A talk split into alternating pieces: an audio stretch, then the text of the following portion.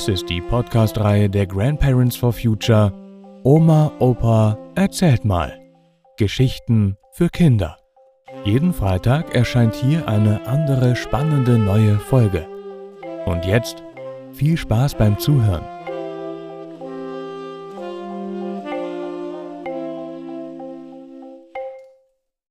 Jeder fährt Rad. Oder Zurück in die Zukunft für eine neue Verkehrspolitik. In Münster fahren alle Fahrrad. Jeder.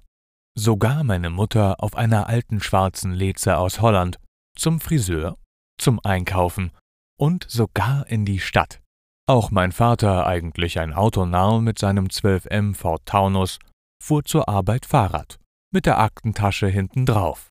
Ja, das Auto war in diesen 50er Jahren, schaffe, schaffe und nicht an den Krieg erinnern, ein richtiges Symbol. Schaut mal, wie neu und groß unser Auto ist. Das wusste auch die Kirche und der Bischof. Zweimal im Jahr war auf dem Domplatz, der sonst für Autos gesperrt war, große Autosegnung.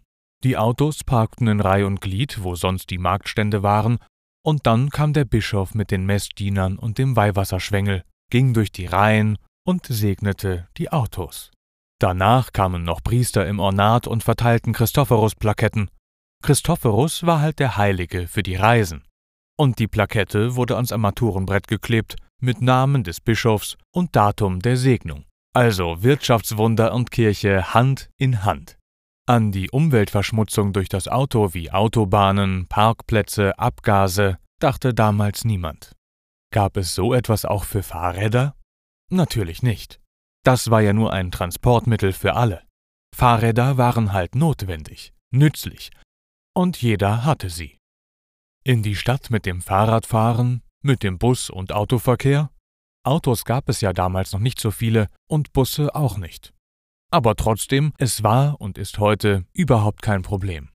In Münster gibt es überall Fahrradwege. Nicht an jeder Wohnstraße, aber an jeder, wohlgemerkt, jeder Hauptverkehrsstraße.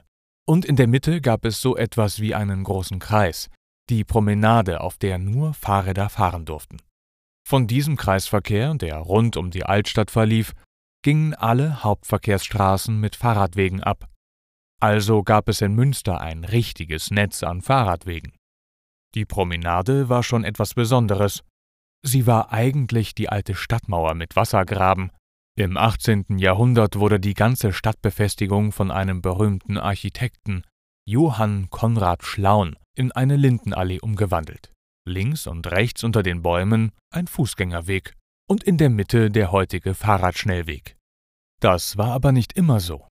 Im 18. und 19. Jahrhundert fuhren hier die Einspänner, also ein Pferd, für den eiligen Kaufmann, die Zweispänner für die betuchte Familie und die Vierspänner für die Herrschaften. Und unter den Linden flanierten da die Bürger mit Frack und Zylinder und die Damen mit Rüschröcken und Schirmchen. Na klar, wegen dem Regen in Münster.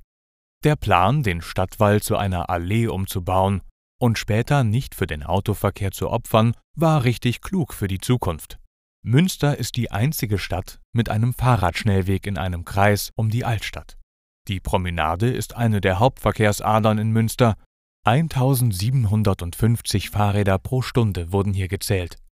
Ja, es gibt sogar Fahrradtunnel unter den Autostraßen.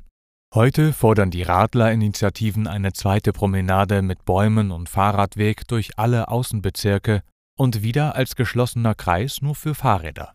Also einen zweiten Umgehungsradschnellweg. In anderen Städten heißen die Hauptstraßen für Autos in den Innenstädten heute Stadtwall, Stadtgraben, Wallstraße Anlagen und, und, und. Die alten Stadtwälle und Gräben wurden zu Autostraßen umgebaut. Eine blöde Fehlplanung. So locken die Städte selbst Autos in die Innenstadt. Also wer in Münster langsam vorwärts kommen will und ein Aufmerksamkeitstraining mit Stop and Go machen will, der fährt in die Innenstadt mit dem Auto. Oder? Auf das Fahrrad und los geht es in die Stadt.